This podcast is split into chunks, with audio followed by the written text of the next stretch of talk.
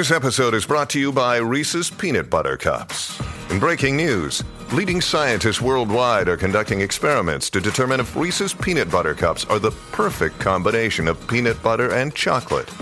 However, it appears the study was inconclusive, as the scientists couldn't help but eat all the Reese's. Because when you want something sweet, you can't do better than Reese's. Find Reese's now at a store near you.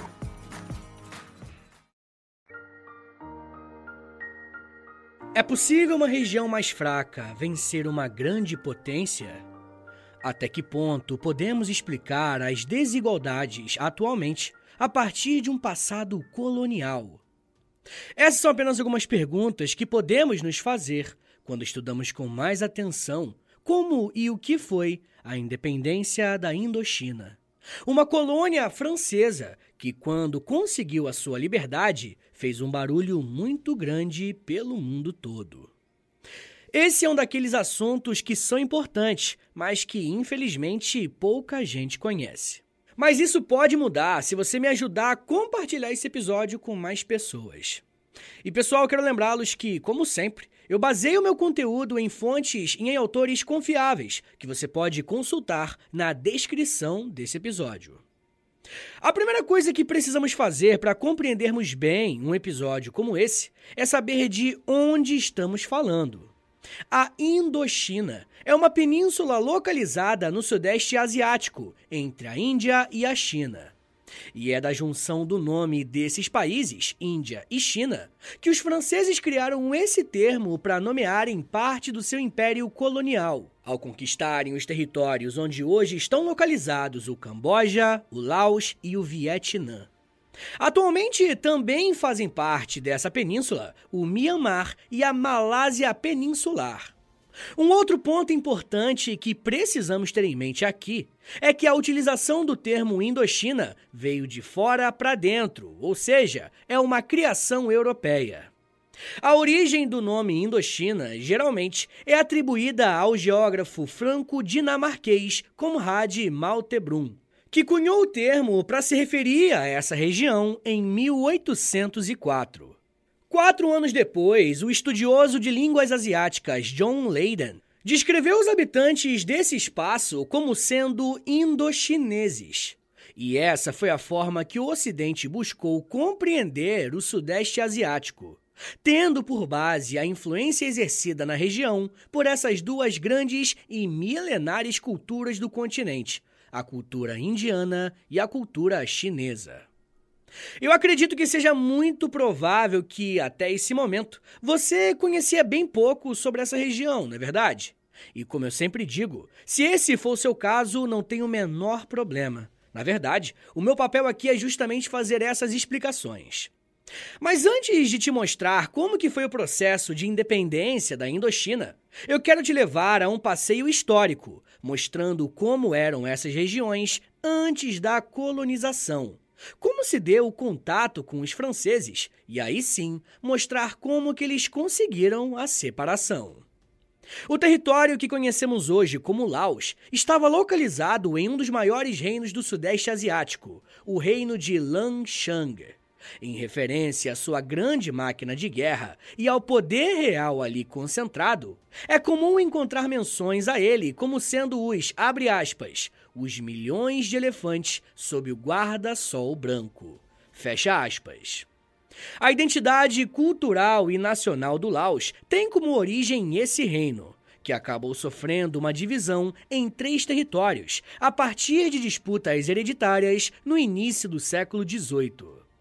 Após a morte do rei Sourigna Vongza, as disputas internas do reino se concretizaram na divisão de Lanshang em três reinos, cada um com um sucessor que mais agradava àquela parcela da elite local. Luang Prabang, o outro é o Champazak e o último é o Vientiana. Funcionando como uma espécie de confederação com o monarca comum, o reino de Champazak, no centro-sul do atual Vietnã, atuou nesse espaço desde o século II, perdendo influência a partir da descida do monarca de Dai Viet, que originalmente ocupava o norte vietnamita. O grande marco desse reino foi em 1471, quando aconteceu uma guerra entre os governos da região, terminando com a vitória dos vietnamitas de Dai Viet. De modo geral, a história do Vietnã é marcada pela presença de várias dinastias diferentes no governo, que poderiam ser de origem local ou chinesa. Ao todo, a história de Dai Viet é dividida pelo governo de oito dinastias diferentes, até a conquista francesa. Além da questão das dinastias, podemos dividir a história de Dai Viet em dois períodos: o Império Unificado, que durou de 960 a 1533, e o Império Fragmentado, que durou de 1533 a 1802 quando havia mais de uma dinastia e vários clãs de nobres governando ao mesmo tempo em seus próprios domínios. A última dinastia desse reino é marcada pela ascensão de Dialongo, da dinastia Gunyen, em 1804, que foi o responsável, inclusive, pela mudança do nome do território para Vietnã, que em português nós chamamos de Vietnã. Antes da chegada desse grupo ao poder, a última dinastia do antigo Dai Viet, chamada Taisong, conseguiu unificar o território pela primeira vez, após mais de 200 anos de fragmentação. Quando falamos na Indochina francesa, temos ainda mais um território chamado Guangzhou Wan, localizado na costa de Zhangjiang, na atual China. Essa região também passou por um processo de ocupação e invasão por parte do colonialismo francês. E nesse caso, a China concedeu licença para que Guangzhou Guan pudesse ser por eles administrada. O território somente seria devolvido à China em 1945, após uma invasão japonesa no meio da Segunda Guerra. É importante ter esse breve histórico a respeito das regiões que acabaram entrando para a história como Indochina, porque ele mostra para nós que antes da chegada dos europeus na África e na Ásia já existia história. Esses povos já tinham as suas próprias relações culturais, políticas e econômicas. Estamos falando de reinos, em alguns casos até de impérios, que acabaram caindo para as forças europeias na época da segunda colonização desses continentes. E aqui é importante enfatizar que, ao longo da segunda metade do século XIX, várias campanhas militares da França começaram a entrar em conflito com o Vietnã. O envio de cada vez mais tropas acabou gerando uma dominação no Vietnã, e com isso a fundação de uma colônia francesa chamada Cochinchina Francesa, no sul do Vietnã. Era só o início de um projeto colonial que ocuparia muito espaço no Sudeste Asiático. A colonização francesa nessa região começou no Vietnã. Logo, é fundamental compreendermos a forma de relacionamento entre esses dois países, para que aí sim conseguirmos entender a expansão desse projeto colonialista. Foi no século XVI que os europeus começaram a adentrar nessa região, iniciando um processo que duraria vários séculos. O começo das relações entre franceses e vietnamitas foi marcado pela chegada do jesuíta Alexandre de Rhodes, que teria iniciado um projeto missionário na região. Em parte, ele foi bem sucedido, se considerarmos que foram registrados mais de 600 mil católicos nas regiões de Anan e Tonkin algum tempo depois. Apesar desse sucesso religioso, esse empreendimento ainda não tinha gerado frutos do ponto de vista administrativo, como a conversão de um imperador vietnamita ao catolicismo. O interesse francês na região ficou mais forte no século XIX, principalmente na proteção ao trabalho realizada pela Sociedade de Missões Estrangeiras de Paris, uma organização católica dedicada ao trabalho missionário em terras estrangeiras. Essa sociedade gerava certa desconfiança em certas facções locais que ocupavam o território vietnamita, pois enxergavam essa sociedade uma possível ameaça política por conta da origem dos sacerdotes, em sua maioria estrangeiros. A preocupação desses grupos era que os europeus usassem a fé apenas como uma porta de entrada para interesses políticos. E como nós sabemos, a maioria dos casos foi meio que exatamente isso que aconteceu. Durante a década de 1840, a perseguição aos missionários católicos fez com que o governo francês enviasse ao Vietnã uma expedição punitiva que respondesse aos assédios de parcela da dinastia que se encontrava no poder.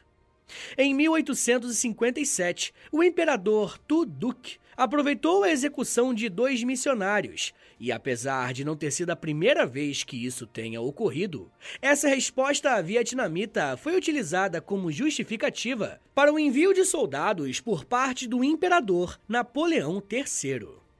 Apesar do governo francês saber das tensões, ele somente decidiu atuar pois este acontecimento coincidiu com o desenrolar da Segunda Guerra do Ópio o que fez com que a França enviasse uma força militar à China e que essa mesma expedição fosse utilizada para intervir no Vietnã.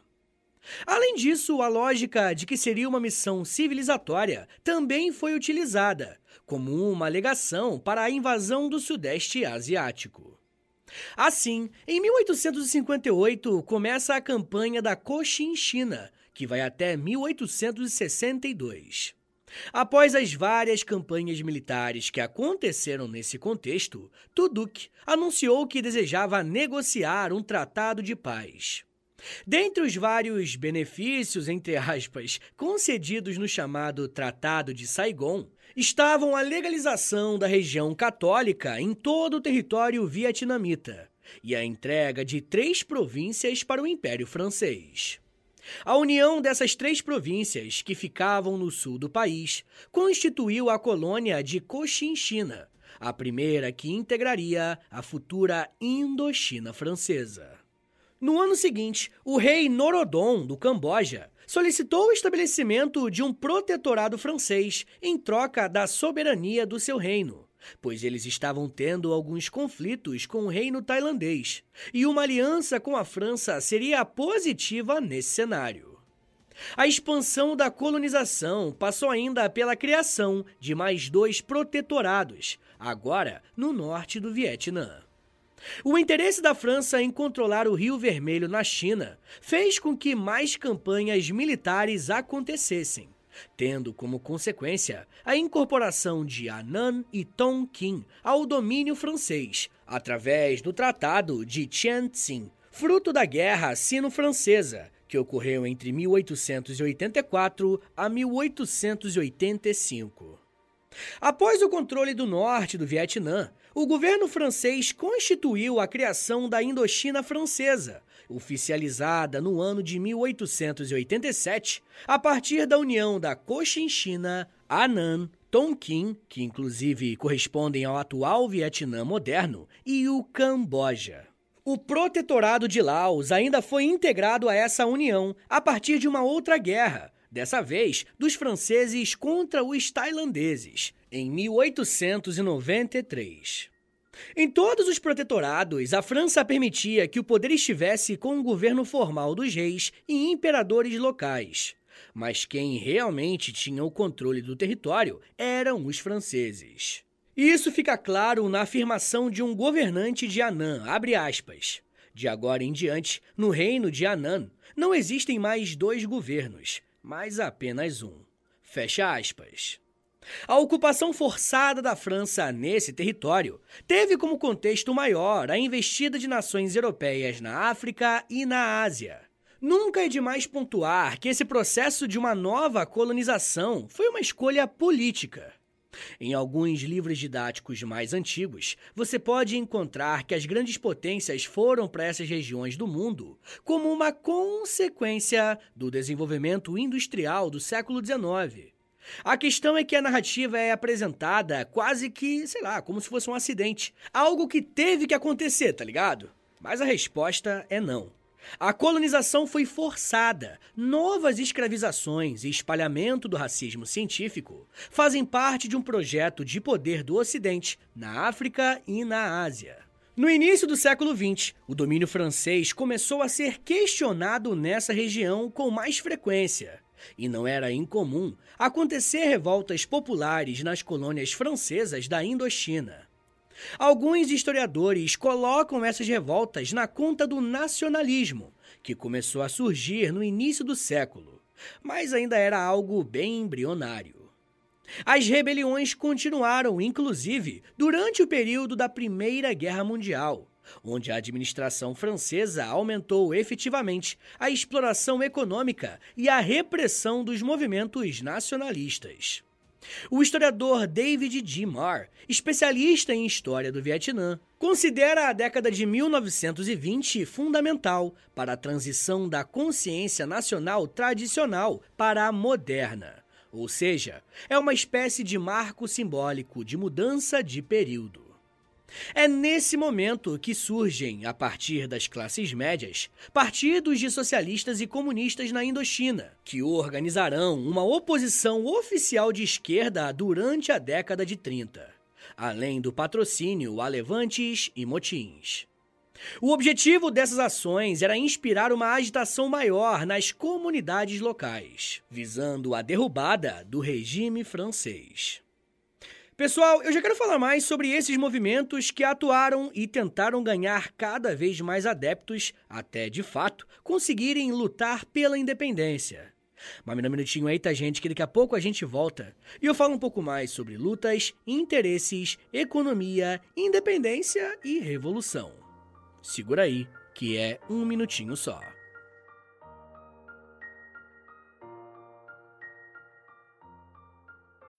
When you need mealtime inspiration, it's worth shopping Kroger, where you'll find over 30,000 mouthwatering choices that excite your inner foodie. And no matter what tasty choice you make, you'll enjoy our everyday low prices, plus extra ways to save, like digital coupons worth over $600 each week. You can also save up to $1 off per gallon at the pump with fuel points. More savings and more inspiring flavors make shopping Kroger worth it every time. Kroger, fresh for everyone. Fuel restrictions apply. Look, Bumble knows you're exhausted by dating. All the must not take yourself too seriously and 6 1 since that matters. And what do I even say other than hey? well, that's why they're introducing an all new Bumble with exciting features to make compatibility easier, starting the chat better, and dating safer. They've changed, so you don't have to. Download the new Bumble now.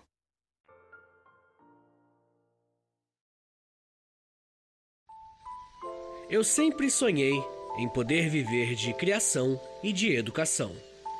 E graças ao apoio de vocês lá no Apoia-se, isso se tornou realidade. Entre em apoia.se barra História em Meia Hora, que com 10, 20 ou 30 reais por mês, você não só contribui para esse trabalho continuar acontecendo, como também recebe recompensas exclusivas para os apoiadores.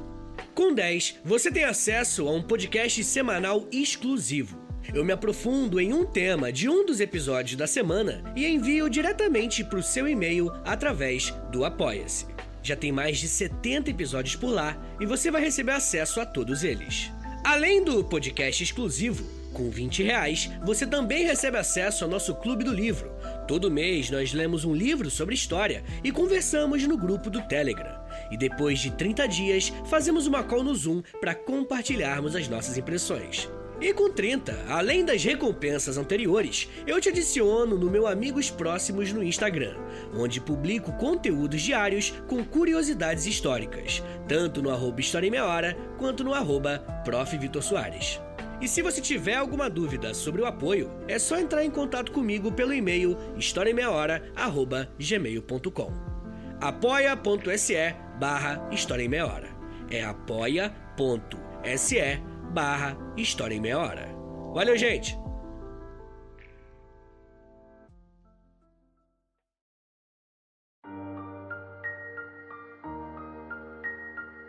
Durante a Segunda Guerra Mundial, a Indochina Francesa sofreu um processo de ocupação do Império Japonês.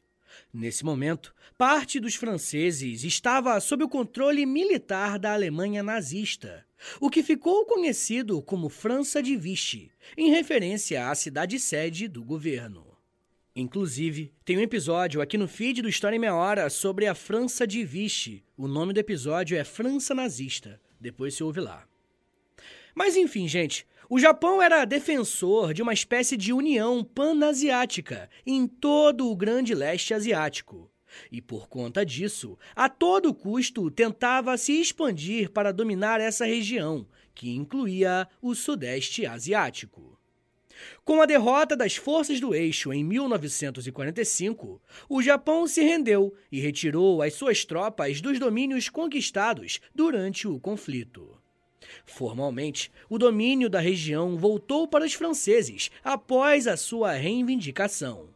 Porém, como mencionei agora há pouco, várias ações que visavam despertar uma agitação popular que lutasse contra a invasão estrangeira, tanto francesa quanto japonesa, já estavam sendo organizadas e estavam bem mais estruturadas. Muito disso se deve ao movimento revolucionário de caráter marxista, o Viet Minh, a Liga Revolucionária para a Independência do Vietnã, liderada pelo Ho Chi Minh que desde a metade da década de 30, sob a influência da Revolução Russa, já executava ações anticolonialistas por meio de guerrilhas rurais. Nesse ponto, vale lembrar também a influência que o pensamento de Mao Tse-tung teve para Ho Chi Minh e o Vietnã. A principal defesa do chinês era que a revolução acontecesse a partir do campo, e o líder vietnamita conseguiu organizar a sua milícia a partir desse grupo de pessoas. O Viet Minh já havia conquistado várias regiões, principalmente o norte do Vietnã. Ali, eles escreveram uma declaração de independência no ano de 1946. Esse seria o primeiro passo da formação da República Democrática do Vietnã. Já o sul do Vietnã, momentaneamente ocupado pelos ingleses, voltou ao domínio francês, fazendo com que essa região ficasse dividida entre a República Socialista recém-criada e a França. Nesse sentido, assim como os socialistas que estavam no norte desejavam controlar também o sul, o colonialismo francês tinha como ambição retomar o controle da região que declarou a sua independência. Começa então, ainda no ano de 1946, uma guerra extremamente sangrenta entre esses grupos, que passou a envolver as lideranças do Camboja e do Laos. Além de ser uma guerra muito violenta, o conflito também foi longo, terminando apenas em 1954 na Batalha de Dien Bien Phu, determinando a vitória socialista e a retirada das tropas francesas da região indochinesa. Nesse meio tempo, os reis do Camboja e do Laos, influenciados por esse momento, declaram as suas independências. E após o encerramento da guerra em 1956, aconteceu na Suíça a Conferência de Genebra. O principal objetivo desse encontro era resolver questões pendentes da Guerra da Coreia e da Primeira Guerra da Indochina. E sim, ao mesmo tempo que estava acontecendo esse conflito na Indochina, a Península Coreana estava tentando se recuperar do envolvimento estrangeiro na Guerra da Coreia. E eu sei que pode parecer um pouco confuso eu citar alguns países que, aparentemente, não têm nenhuma relação direta com a Indochina mas é porque eu quero mostrar que o processo de independência da Indochina faz parte de um período mais amplo, a Guerra Fria. Nesse caso, é uma parte da Guerra Fria que não envolve as grandes potências como Estados Unidos e a União Soviética, e sim as libertações que estavam acontecendo em toda a Ásia e África. Bom, a França então finalmente reconheceu a derrota e, em seguida, a independência da região. A Indochina francesa, então, foi dividida em três países, da mesma forma que conhecemos atualmente: o Laos, o Camboja e o Vietnã. Esse último ainda passou por uma divisão, considerando uma realidade presente da Guerra Fria, o Vietnã do Norte, ou República Democrática do Vietnã, de caráter socialista, e o Vietnã do Sul, ou República do Vietnã, de orientação capitalista. A Conferência de Genebra ainda previa condições para uma eventual unificação dos dois países, que passaria por eleições democráticas para a escolha do regime que seria vivido por todos. Apesar disso, proprietários de terra e moradores católicos que estavam no norte começaram a ser perseguidos sistematicamente pelo Vietnã do Norte, que era muito influenciado pela União Soviética, mas principalmente pela China. A partir desse momento, temos o início de um processo de migração, muito motivado não só pelas perseguições, mas pela política de reforma agrária iniciada por Ho Chi Minh uma de suas principais pautas enquanto um revolucionário marxista. Da mesma forma que o choque entre grupos opositores acontecia no norte, ele também acontecia no sul.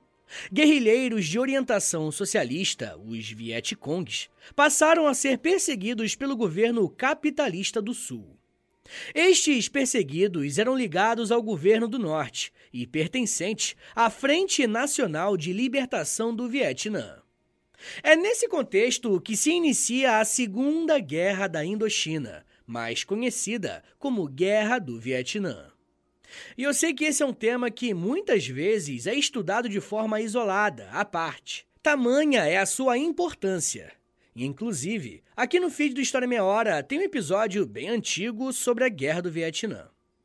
Porém, gente, de acordo com muitos historiadores, a Guerra do Vietnã faz parte do processo de independência da Indochina. Afinal, uma parte do Vietnã ainda se mantém sob controle estrangeiro.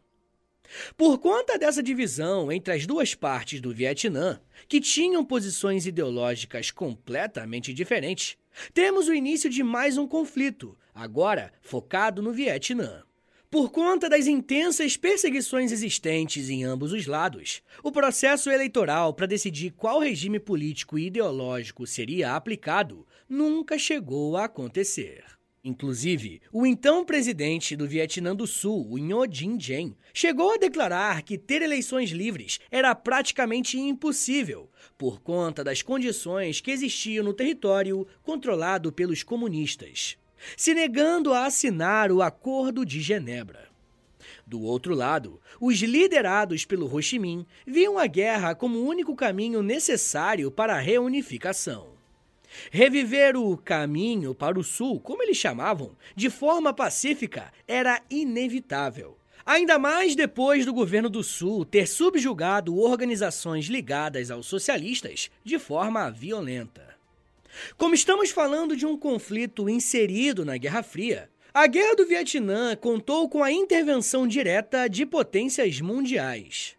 Por conta do medo de uma terceira guerra mundial, eles tentaram evitar a escalada das ações militares para que esse conflito não saísse do controle, de forma que uma saída pacífica ainda fosse possível de ser alcançada. Enquanto o Vietnã do Norte tinha cerca de 1,1 milhão de soldados, os Estados Unidos chegam a enviar cerca de 2,5 milhões à região, algo que gerava muita tensão. O presidente do Vietnã do Sul passou a sofrer pressão pela forma como conduzia a guerra, pois havia um avanço do norte, apesar do número de soldados. Além de espalhar o modelo capitalista, os Estados Unidos desejavam uma interferência maior nas decisões do conflito. Assim, em 1963, Dien sofreu um golpe de Estado por parte dos generais sul-vietnamitas, apoiados pelo governo estadunidense. Em seguida, ele foi perseguido e assassinado.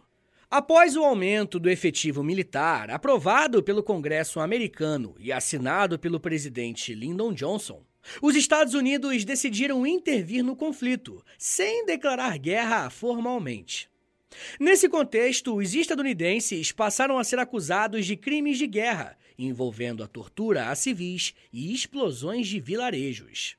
A partir da eleição de Richard Nixon em 1968, os Estados Unidos decidiram, como estratégia militar, invadir o Camboja, que estava neutro na guerra. A ideia era forçar uma adesão ao lado capitalista, considerando que o Laos prendia mais para o lado socialista. No entanto, a estratégia não facilitou muitas coisas, e a nível internacional, a reputação estadunidense só piorou. Por mais que os vietnamitas estivessem tendo sucesso na sua resistência contra essa potência estrangeira, As coisas só melhoraram porque muitos repórteres e cinegrafistas foram enviados para o conflito e registraram os horrores da guerra. Após muita pressão, tanto estrangeira como internamente, os Estados Unidos decidiram retirar as suas tropas do Vietnã e assinaram um acordo, o Acordo de Paris. Atenção para o detalhe que eles decidiram somente pela retirada das suas tropas, mas nunca pela rendição fazendo com que a questão vietnamita fosse resolvida internamente. Sem o apoio dos Estados Unidos, o Vietnã do Sul se enfraqueceu e foi derrotado. A capital, Saigon, foi tomada pelos socialistas, que proclamaram a República Socialista do Vietnã em 1975, nome oficial do país até os dias de hoje. É a partir desse processo de unificação do Vietnã que podemos afirmar de forma definitiva que toda a região classificada pelos ocidentais como Indochina conquistou e consolidou a sua independência. O que mais se destaca em todo esse processo é que as nações que fizeram parte da Indochina precisaram lidar com mais de uma potência estrangeira e em épocas diferentes como foi o caso do Vietnã. Eles precisaram lutar contra a França e, mais tarde, contra os Estados Unidos, para que aí sim garantissem a sua separação. É preciso pontuar isso muito bem, porque estamos falando de um processo que foi longo e muito difícil. Pessoal, bora fazer aquele resumão de todo episódio? Vamos lá. A Indochina é uma região que recebeu esse nome por estar entre a Índia e a China e ficou conhecida dessa maneira apenas por países ocidentais. De modo geral, a história da Indochina é marcada por séculos de influência estrangeira, colonização, conflitos armados e, finalmente, esforços pela sua independência e, em seguida, o seu desenvolvimento e reconstrução. Cada país da região tem a sua própria história e desafios distintos, mas compartilham um legado comum de influência colonial e conflitos que estão interconectados.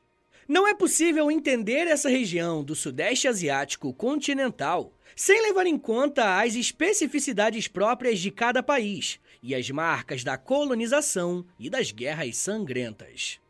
De qualquer forma, podemos começar a explicar o processo de independência da Indochina a partir do século XX, quando temos o começo de um movimento nacionalista que vai atingir patamares maiores após a Segunda Guerra.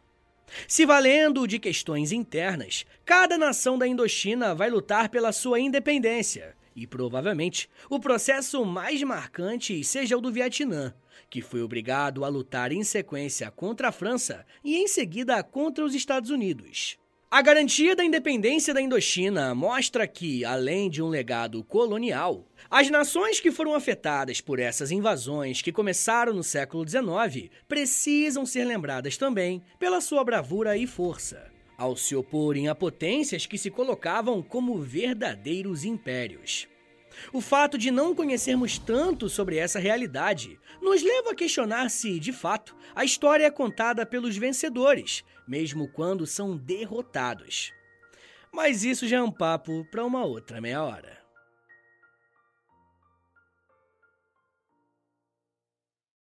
Another day is here and you're ready for it. What to wear? Check. Breakfast, lunch and dinner? Check.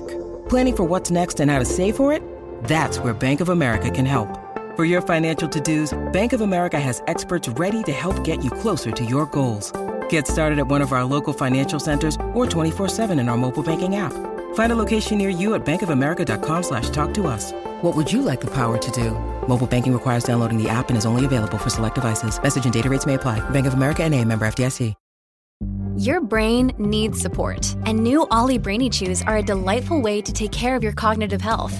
Made with scientifically backed ingredients like Thai ginger, L-theanine, and caffeine, Brainy Chews support healthy brain function and help you find your focus, stay chill, or get energized. Be kind to your mind and get these nootropic chews at ollie.com. That's O L L Y.com. These statements have not been evaluated by the Food and Drug Administration. This product is not intended to diagnose, treat, cure, or prevent any disease.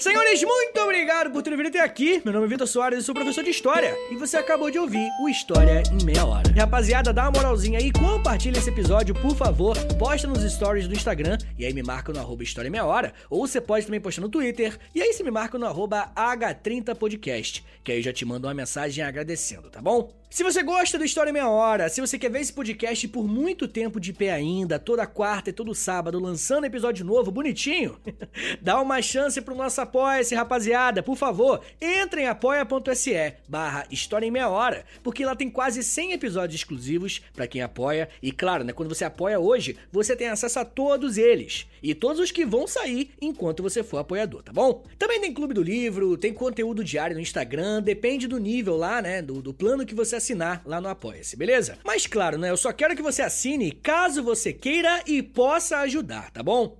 Rapaziada, o História Meia Hora também tem a parceria com a Loja, tá bom? L-O-L-J-A, Loja. Entra no site deles, é loja.com.br, digita História Meia Hora, que você vai ser transportado aí tecnologicamente pra nossa lojinha, tá? Tem camiseta, moletom, tem vários produtos bem legais, tudo original do História Meia Hora, tá bom? E óbvio, né? Quando você compra uma roupa dessa, você fica gatão, gatona e ainda ajuda o meu trabalho. Mas rapaziada, se você quiser mandar um e-mail para mim, quer falar comigo pra alguma coisa, anota aí meu e-mail e o meu Pix. Qualquer valor é mais do que bem-vindo, agradeço demais. É historiaemmeiahora@gmail.com.